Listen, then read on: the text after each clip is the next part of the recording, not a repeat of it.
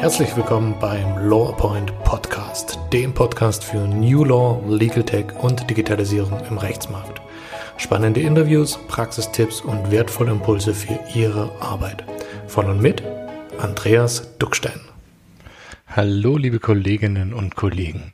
Mein Name ist Andreas Duckstein, ich bin Rechtsanwalt und Unternehmer und ich helfe mit meinem Team von Lawpoint Kanzleien und Rechtsabteilungen bei der digitalen Transformation.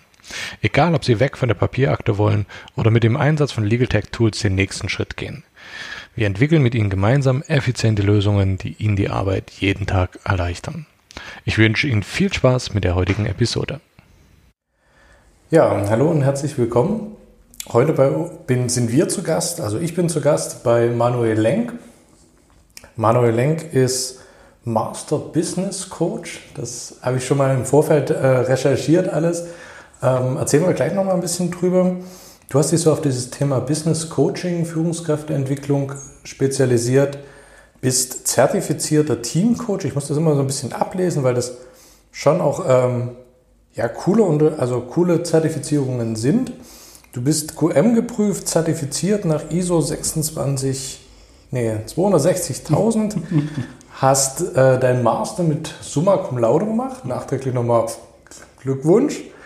Ähm, der Fokus hat dich 2016 zum Top Coach ausgezeichnet und du bist einer der 500 Top Coaches Deutschlands, trägst die Ehrennadel der Wirtschaftsunion und äh, das Feedback, was man von deinen Klienten bekommt, könnte schöner nicht sein. Ähm, einer hat mal gesagt, Manuel ist wie ein Leuchtturm im Sturm, der einen in den sicheren Hafen lenkt. Was will man dazu noch sagen? Mhm. Herzlich willkommen, Manuel. Danke. Erzähl uns gerne so ein bisschen was über dich, äh, über dich privat, über dich beruflich. Äh, wo kommst du her? Was ist das, was dich antreibt? Mhm. Und warum bist du hier, wo du bist, sozusagen? Warum ich hier bin? Ja, ähm, also Danke, Andreas, für die Möglichkeit, dass wir gemeinsam uns noch mal äh, ein bisschen austauschen über die Ideen. Wir hatten uns ja vorher schon getroffen und äh, ähm, ich fand das äh, ganz interessant, tatsächlich immer wieder so ein bisschen in, in den Austausch zu kommen über Entwicklung, Unternehmensentwicklung. Ähm, ich musste selbst gerade so ein bisschen schmunzeln, wie der Sachse sagt, grinsen. Äh, das sind so die ganzen Geschichten, ne, die jetzt, glaube ich, auf meiner Website stehen. Mhm. Ähm, tatsächlich ist es ja in den meisten Fällen so, dass die meisten Leute sich, ähm, äh, also die meisten meiner Klienten sich gar nicht so sehr über die Website orientieren, sondern tatsächlich eher über die Empfehlung. Und ähm, das ist immer so ganz. Gibt Schlimmeres. Ja, äh, das äh, stimmt tatsächlich, aber mir ist es bloß gerade aufgefallen, weil ich gedacht habe, ha, jetzt muss ich selber mal gerade überlegen, wer das zuletzt gesagt hatte. Und aber äh, stimmt. Und äh, aber die Website-Geschichte die ist schon so ein bisschen, ja, muss man wahrscheinlich mal wieder überarbeiten, ja. Du meinst, es ist ein bisschen Lob noch dazugekommen? Ähm, nein, das würde ich jetzt nicht, also das kann sicher sein, aber das ist jetzt für mich gar nicht so äh, entscheidend. Man schreibt natürlich ein paar Sachen hin, worüber man natürlich selber auch stolz ist. Und ähm, du hattest vorhin so dieses Thema mit dem, mit dem Coaching angesprochen, Master Coach, Team Coach. Das sind ja Qualifizierungen. Coaching ist ja kein geschützter Begriff. Also du hast ja ähm, sowohl im Business Coaching als auch im Life Coaching ähm, eine ganze Menge von Menschen, die da draußen unterwegs sind und ähm, nicht so eine Ausbildung haben. Und das ist aber aus meiner Sicht total wichtig, denn ich habe ähm, einige Jahre selbst zu denen gehört, die ohne Ausbildung da draußen unterwegs waren. Also natürlich mhm. hast du auch ein äh, gewisses Wissen, was du mitbringst, äh, gerade was jetzt äh, Unternehmensentwicklung angeht, weil du vielleicht eben vorher BWL studiert hast selbst ähm, wie bei mir in der Unternehmensführung mit warst, ähm, viele Jahre äh, Management-Erfahrung mitgenommen hast. Und da ist natürlich was da und das Ganze mit nutzen. Aber ähm, Coaching ist halt nicht, ähm, nicht unbedingt äh, Wissenstransfer. Das gehört mit dazu. Also in einer Meisterklasse, wie man so schön sagt, äh, gehört dazu, dass man natürlich ein gewisses Know-how dem anderen mitgibt. Also es wäre bisschen komisch, wenn wir uns zusammensetzen und äh, du beispielsweise ein berufliches Problem hast, wo ich natürlich dir einen Impuls geben könnte zur Lösung und sage, ja, da musst du aber selber drauf kommen, ja, das ist dein Problem. Ganz, ganz typischer Coaching-Ansatz, oder? das ist, das, das ist kein Augenhöhegespräch dann, was Ja. Also natürlich gibt es einen Grundansatz und das war für mich damals zum Beispiel ganz neu, ähm, als ich gelernt habe, dass der Experte des eigenen Lebens immer der Klient ist. Das bin ich ich. Und das war damals für mich eine ganz, ganz entscheidende Erkenntnis, äh, wo ich dann gesagt habe, stimmt. Ähm, du glaubst in dem Moment immer, dass du schlauer bist als der Klient und musst dem was überhelfen. Das ist aber nicht so. Und das ist für mich zum Beispiel einer der wesentlichen Unterschiede überhaupt, egal ob es im Teamcoaching oder im, ähm, im Leadership-Coaching, ähm, Berufsorientierung, wie auch immer. Du gehst erstmal offen in das Thema rein und gehst auf Entdeckungsreise. Und das ist äh, mega spannend. Für die, die vielleicht jetzt noch nicht äh, so viel mit, dem, mit der Branche Berührungen hatten, ähm, versuchst uns mal so ein Stückchen noch auseinander zu dröseln. Also, Ja. wo siehst du oder wie definierst du für dich Coach, Trainer, äh, Leading Cons oder Leader Consulting? Also, was ist letztendlich so der, der Unterscheidungsknackpunkt? Also der Coach ist natürlich der, der dich äh, erstmal, also wenn wir jetzt mal unseren Kontext zum Beispiel hier nehmen, ne, unser Setting, wir sitzen zusammen, dann könnte man ja tatsächlich in verschiedener Art und Weise miteinander kommunizieren. Also neben dem lockeren Smalltalk-Gespräch könnte es ein Consulting-Gespräch sein, also eine Beratung. In dem Fall bist du vielleicht derjenige, der beraten wird. Also du sagst, ich habe hier ein Thema und möchte ganz gerne einen fachlichen Input bekommen Ja. dann wäre ich als Consultant unterwegs. Ja, Also dann wäre das ein Consulting-Gespräch, ein Beratungsgespräch. Ich habe mehr Fachwissen, gebe dir das rüber. Klassisch, also so arbeiten äh, alle Unternehmensberatungen, wenn du so willst. Ne? Also da gibt es einen Wissenstransfer und ähm, der Berater hat mehr Wissen das, und das kaufst du ein. Und der Unterschied, und das ist auch der Unterschied im Übrigen, den, äh, der jetzt gleich nochmal vielleicht beim Coaching kommt, es gibt in der Beratung vom Junior Consultant bis zum, ja, sagen wir mal Senior Consultant, beziehungsweise dann noch Abstufung in, in der Manager-Ebene, ähm, verschiedene Erfahrungslevel und entsprechend auch in der Regel der Kostensatz, der dahinter steht. Aber ähnlich hast du ja bei den Anwälten. Ne? Also jeder Anwalt, äh, jemand, der ein Fachanwalt ist ähm, und viele Jahre Erfahrung hat in einem bestimmten Bereich, vielleicht eben eine Koryphäe ist, weil er eben sehr, sehr viel Erfahrung mitbringt, wird wahrscheinlich einen anderen Kostensatz haben, aber auch eine höhere Lösungskompetenz, weil er viel schneller den Fall durchschaut, als jemand, der ganz neu sich einlesen muss. Ja. Und ähnlich ist es im Consulting und ähnlich ist es auch im Coaching. Okay. Das heißt, wenn ich mit, ähm, mit einem Coach zusammenarbeite beispielsweise oder mit einem Berater, der sehr äh, frisch dabei ist, der sehr jung, ähm, heißt nicht also vom Alter her jung ist, sondern wenig Erfahrung mitbringt, dann bin ich in der Regel deutlich länger im Gespräch, was auch nett sein kann. Aber in der Regel ist es natürlich auch vom Kostenfaktor her für mich selbst, zum Beispiel als Unternehmer, ne, wenn ich drei oder fünf Einheiten brauche oder ein ganzes Konzept erst einkaufen muss, ähm, wesentlich kostenintensiver am Ende. Also wenn ich mir einen Senior äh, Consultant oder einen Senior Coach einkaufe, der einfach äh, viel schneller das Thema durchschaut und auch mit seiner Erfahrung Tipps geben kann oder eben zielgerichteter hinführt. Und das ist erstmal zwischen den, also erstmal der große Unterschied zwischen dem Consulting, ähm, Qualitätsstufen, ähm, auch beim Coaching. Beim Coaching ist der Unterschied, dass ich nicht unbedingt Wissens-Know-how, also äh, Know-how an sich übergebe, sondern eher das Gespräch durch Fragen in der Regel, durch Hinterfragen, ähm, in die heroe Zielsetzung führe, dich beim Denken zu beobachten. Also ich helfe dir dabei, einfach dich beim Denken zu beobachten, in der Form, dass ich dir Fragen stelle. Um dann vielleicht auch bei mir die Sachen rauszukitzeln, die ich selber, sage ich jetzt mal, aus meiner inneren Wahrnehmung heraus gar nicht, gar nicht sehen würde. Ja, Wo ja. man im Prinzip den, den Finger Exakt. von außen Genau, braucht. Okay. Du wirst in der Regel, äh, wenn, wenn du jetzt ein Gespräch mit dir selber führst, ne, jeder redet ja mal gern mit sich ab und zu, uns gemerkt, ne, an der Kaffeemaschine habe ich mit der Maschine und mit mir selbst geredet. Ja. Ähm, und äh, das ist jetzt nichts Ungewöhnliches per se. Äh, es führt manchmal auch zu einer Lösung, aber äh, wenn du ein, ein Problem hast, eine bestimmte Situation, die einfach tricky ist, dann kreist man in seinem eigenen, ähm, äh, ja, in seiner eigenen Welt Und da ist es durchaus sinnvoll, von außen nochmal einen Input zu bekommen, äh, beziehungsweise eben dort ähm, ja, manchmal einfach auch in, in eine neue Gedankenwelt vorzustoßen. Wie erlebst du das bei den Leuten, die, die zu dir kommen? Ähm, die werden ja sicherlich, sage ich jetzt mal, schon recht offen auf dieses Thema sein. Also würde ich jetzt aus meiner Perspektive mir mal vorstellen, dass derjenige, der ähm, für sich die Entscheidung getroffen hat, sich mit einem Coach oder einem Consultant mhm. zusammenzusetzen, mhm. hat ja schon irgendwo im Kopf die Entscheidung getroffen, dass das eine sinnvolle Geschichte ist und man da hinkommt.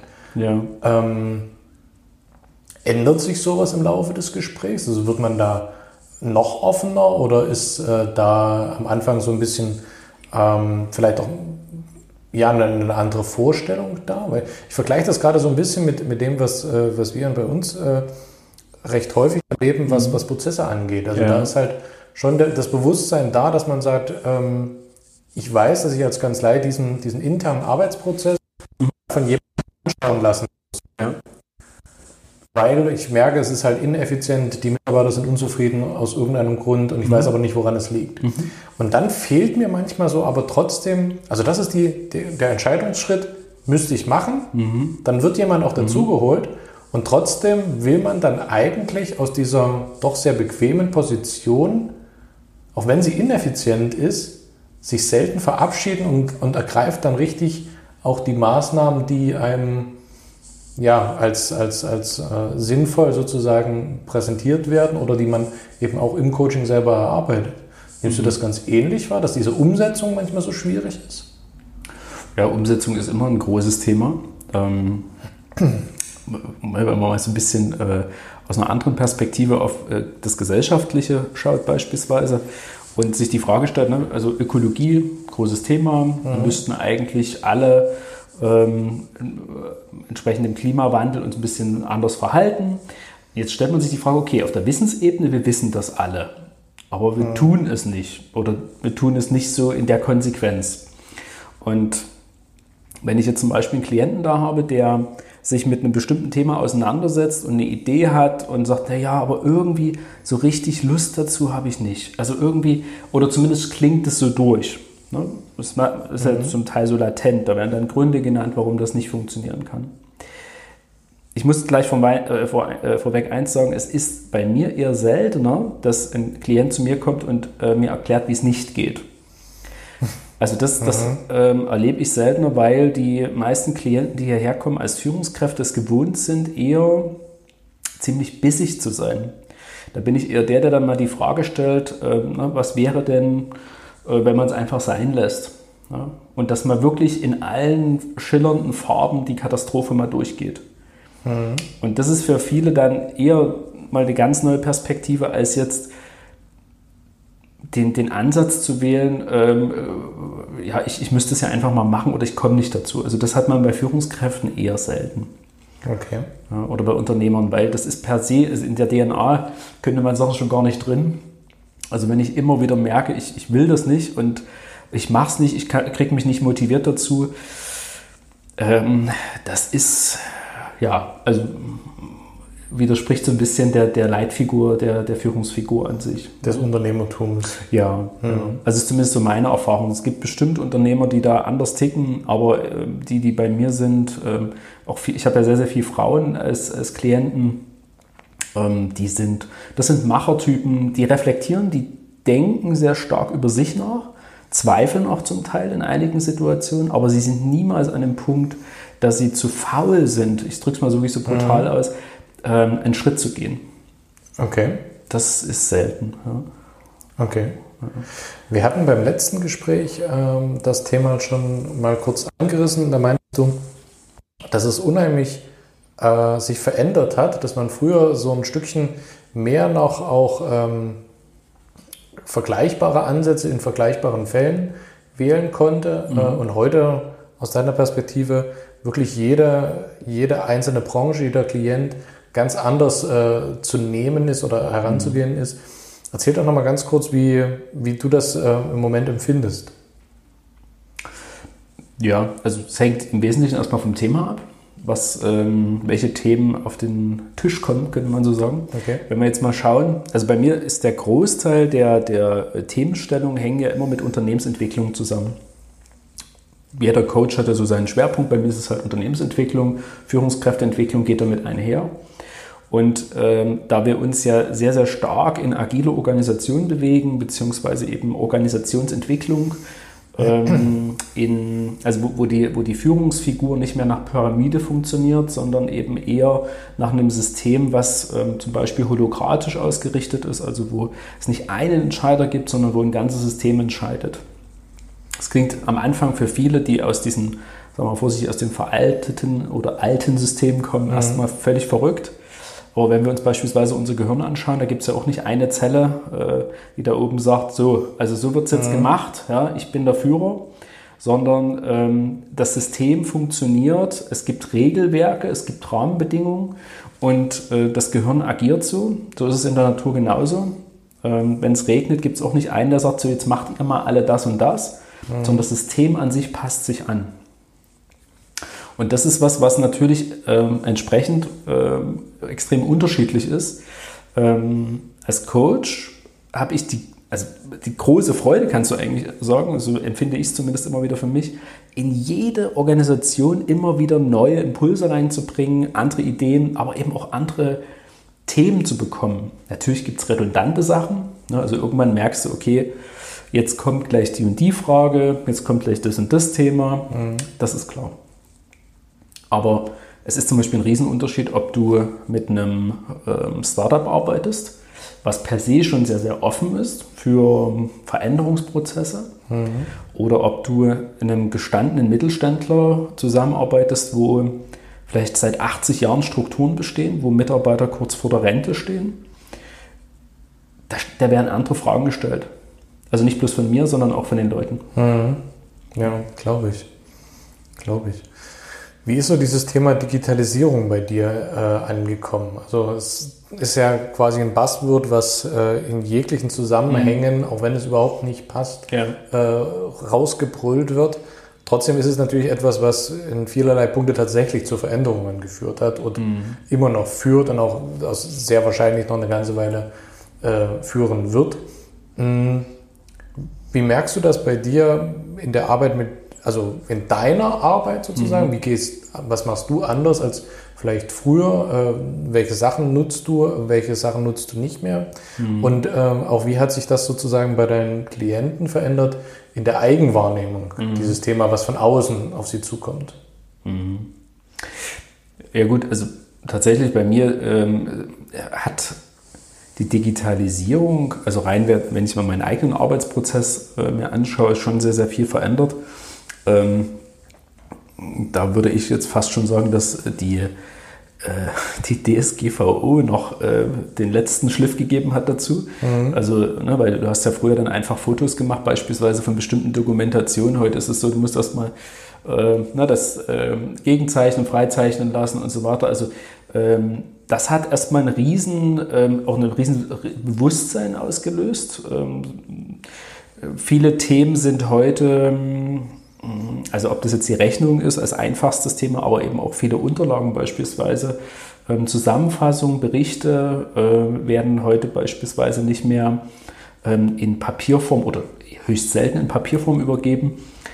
Das sind heute Mindmaps. Ja. Man arbeitet interaktiv mhm. mit dem mhm. Kunden. Wenn ich zum Beispiel ein Projekt mit einem Kunden zur Unternehmensentwicklung gemeinsam entwickle, dann ist das ähm, über ein äh, Kollaborationstool, wo wir gemeinsam an diesem Thema arbeiten. Da gibt es einen Arbeitsschritt. Das ist zum Beispiel der Punkt, wenn wir überlegen, okay, ne, Ausgangssituation. Das war früher ganz anders. Da hast du einen Workshop gemacht, da waren ganz viele Zettel, dann hat irgendeiner das Ganze zusammengefasst. Genau, genau. Ja, okay. Gibt es zwar heute auch noch, aber ähm, anders als früher ist es halt so, du hast halt ähm, erstmal dann 14 Tage, drei Wochen gebraucht, um das alles in Sätzen wieder zusammenzufügen. Mhm. Das, hat, das ist heute viel, viel einfacher. Es geht viel, viel schneller. Ja, ähm, das merkst du, ähm, oder das merkt der Kunde vor allem daran, dass er natürlich auch geringere Kosten hat. Also, also nur mal aus meinem eigenen Prozess heraus. Beim Kunden hingegen, da gibt es natürlich noch ganz andere Fragen. Also dort ist es ja, ähm, beispielsweise so, dass die, ähm, die große Fragestellung äh, immer wieder ist, was Unternehmensentwicklung angeht. Ähm, wie kriege ich den Mitarbeiter X dazu, der zehn Jahre lang exakt diesen Arbeitsschritt gemacht hat, ähm, einen plötzlichen vermeintlich schwierigeren, anspruchsvolleren oder ganz anderen Arbeitsschritt auszuführen? Mhm. Das, ist so die, das ist so der Dreh- und Angelpunkt. Wie kriegt man ihn dazu? Äh, Gibt es natürlich keine pauschale Antwort dazu, ne? aber tatsächlich ist es so, dass ähm, es viel damit zu tun hat, dass man äh, den Mitarbeiter integriert in den Prozess. Das heißt, ein einfaches Beispiel äh, von einem Klienten, die haben also MDE-Geräte eingeführt, also mobile Datenerfassungssysteme, mhm. um halt nicht mehr alles per Hand aufzuschreiben und damit auch die Fehleranfälligkeit zu reduzieren. Das ist der erste Schritt, dass der Mitarbeiter erstmal versteht, warum. Also was, was ist überhaupt der Sinn dahinter? Mhm. Überhaupt ist das Wort Sinn etwas ganz Entscheidendes, ähm, jetzt nicht nur zeitgenössisch, jetzt gerade, sondern ich glaube auch für die nächsten Jahre wird das ein Riesenthema werden, dass ähm, viel, viel mehr verstanden wird, warum das so ist. Ja. Und zwar für sich selbst, als eigene Sinnfindungsthematik, als eben auch fürs, für die gesamte Organisation. Also warum sind wir hier? Wofür ist es gut, dass es uns gibt? Mhm. Das klingt erstmal verrückt, aber dann kann ich viel leichter die Frage beantworten, ähm, warum ich jetzt gerade das MDE-Gerät einführe. Denn wenn ich beispielsweise ähm, an dem Punkt stehe, dass ich sage, wir sind der Dienstleister Nummer eins für, keine Ahnung, äh, für den und den Kunden, also für das und den und den Bereich, dann mache ich mir andere Gedanken darüber, ähm, als wenn ich sage, na, mein Job ist, äh, ich bin Verkäufer und äh, ich bin halt hier 40-Stunden-Woche und mein Chef hat gesagt, dass ich das und das machen muss. Hm. Das ist jetzt mal der, das, das krasse, diese, dieser krasse Vergleich. Aber das existiert beides. Ja. Und der eine hat große Schwierigkeiten zu verstehen, warum er etwas tut. Das ist ähm, einfach auch so, ein, so diese, diese Entwicklung gerade, ähm, dass, dass viel mehr Menschen aus allen Altersschichten im Übrigen überlegen, ähm, ist das noch das? Ne? Ist das jetzt gerade sinnvoll? Muss das jetzt sein? Ja. Das ist auch so diese Luxusproblematik, die bei uns besteht, ein Stück weit. Ja. Ich weiß nicht, du wirst es sicherlich kennen, ähm, The Golden Circle von Simon Sinek. Ja. Äh, letztendlich dieses Thema äh, Start with Why, ja. also fragt oder erkläre immer zuerst warum, ja, äh, ja so ein bisschen auch in diesen Fokus gerückt und mhm. er hat es ja, glaube ich, äh, primär auf die Kommunikation nach außen äh, bezogen, auf die mhm. Unternehmenskommunikation nach außen, äh, also erzähl deinem Kunden, warum du etwas tust und nicht was du tust. Mhm.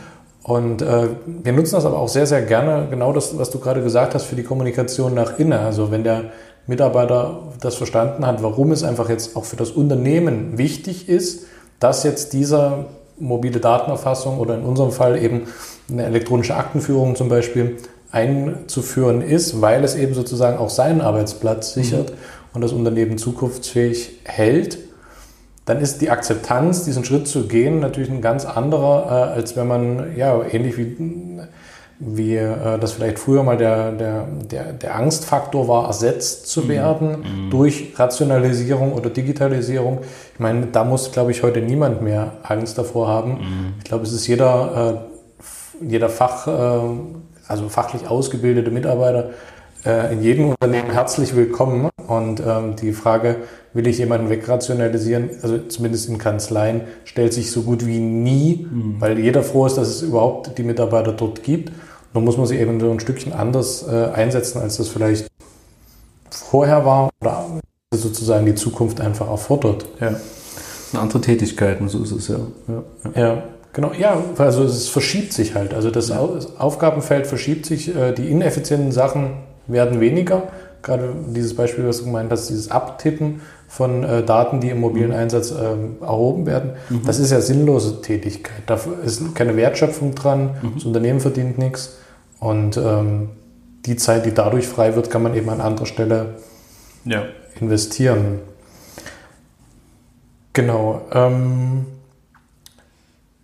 wie, wie lernst du so Unternehmen kennen, was dieses Thema Change Management angeht? Also Veränderungsprozesse durchlaufen ja immer eine gewisse Phasenbildung. Mhm. Ähm, du kennst dich da, glaube ich, sehr, sehr gut aus. Wir hatten beim letzten Mal auch schon ganz grob mal skizziert. Ähm, Erzähl mal, was sind denn so die Phasen, die man in so einem Veränderungsprozess durchlebt? Also klassisches Beispiel, mhm. wir kommen irgendwo hin und sagen, so haben wir es früher gemacht, jetzt müssen wir es anders machen aus dem und dem Grund. Also die Leute haben verstanden, warum. Mhm. Aber was passiert danach? Also nachdem man verstanden hat, warum, muss ja trotzdem eine Veränderung in, sich umsetzen lassen. Ja.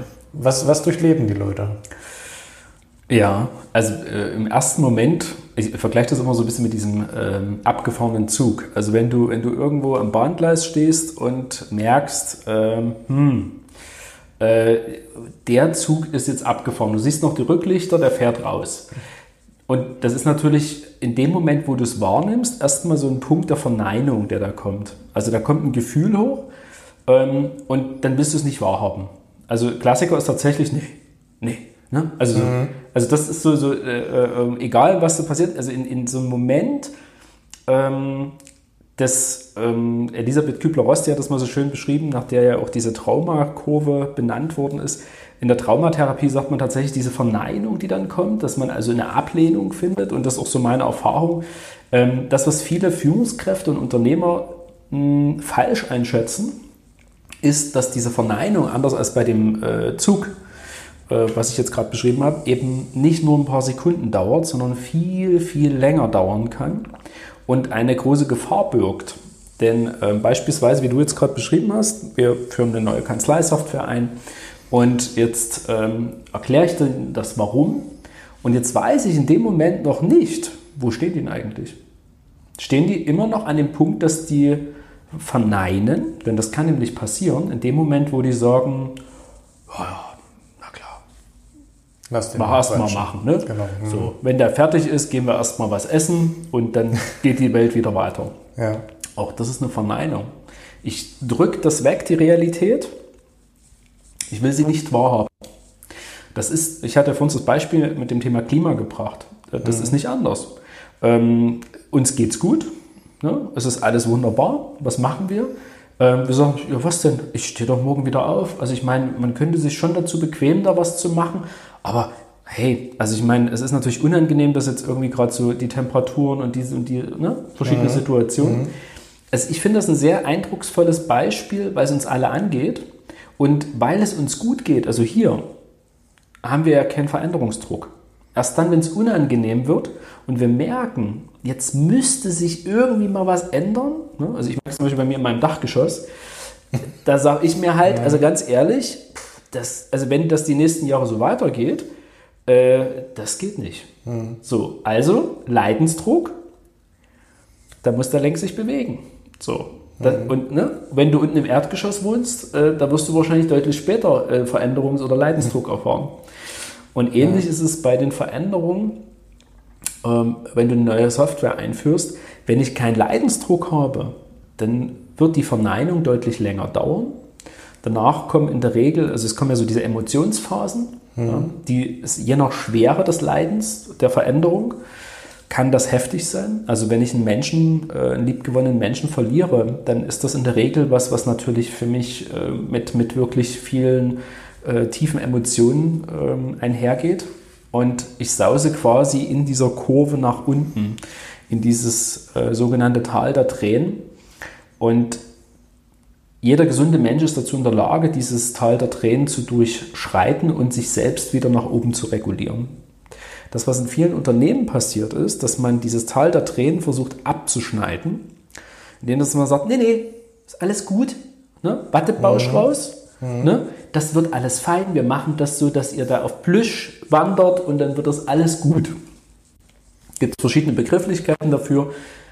Äh, ich glaube, viele wissen, was damit gemeint ist. Ja. Also man versucht um Himmels Willen zu vermeiden, dass irgendwelche Emotionen hochkochen. Das Dumme an der Geschichte ist, dass diese Emotionen auf einer sachlichen Ebene, also im Sinne von, dass man die reguliert und eben auch in einem Rahmen haltend, ähm, die braucht man, weil sie, ist, weil sie ähm, etwas, ähm, weil sie uns etwas geben, also jeden Einzelnen auch. Ähm, und das ist dieses Thema, ernst genommen zu werden. Also sich selbst ernst zu nehmen auf der einen Seite, zu wissen, okay, mir geht es gerade richtig mies mit dieser Situation. Mhm. Und das ist in dem Moment auch gar nicht schlimm. Denn so eine Veränderung, die ist nicht immer fein. Also das ist einfach mal so.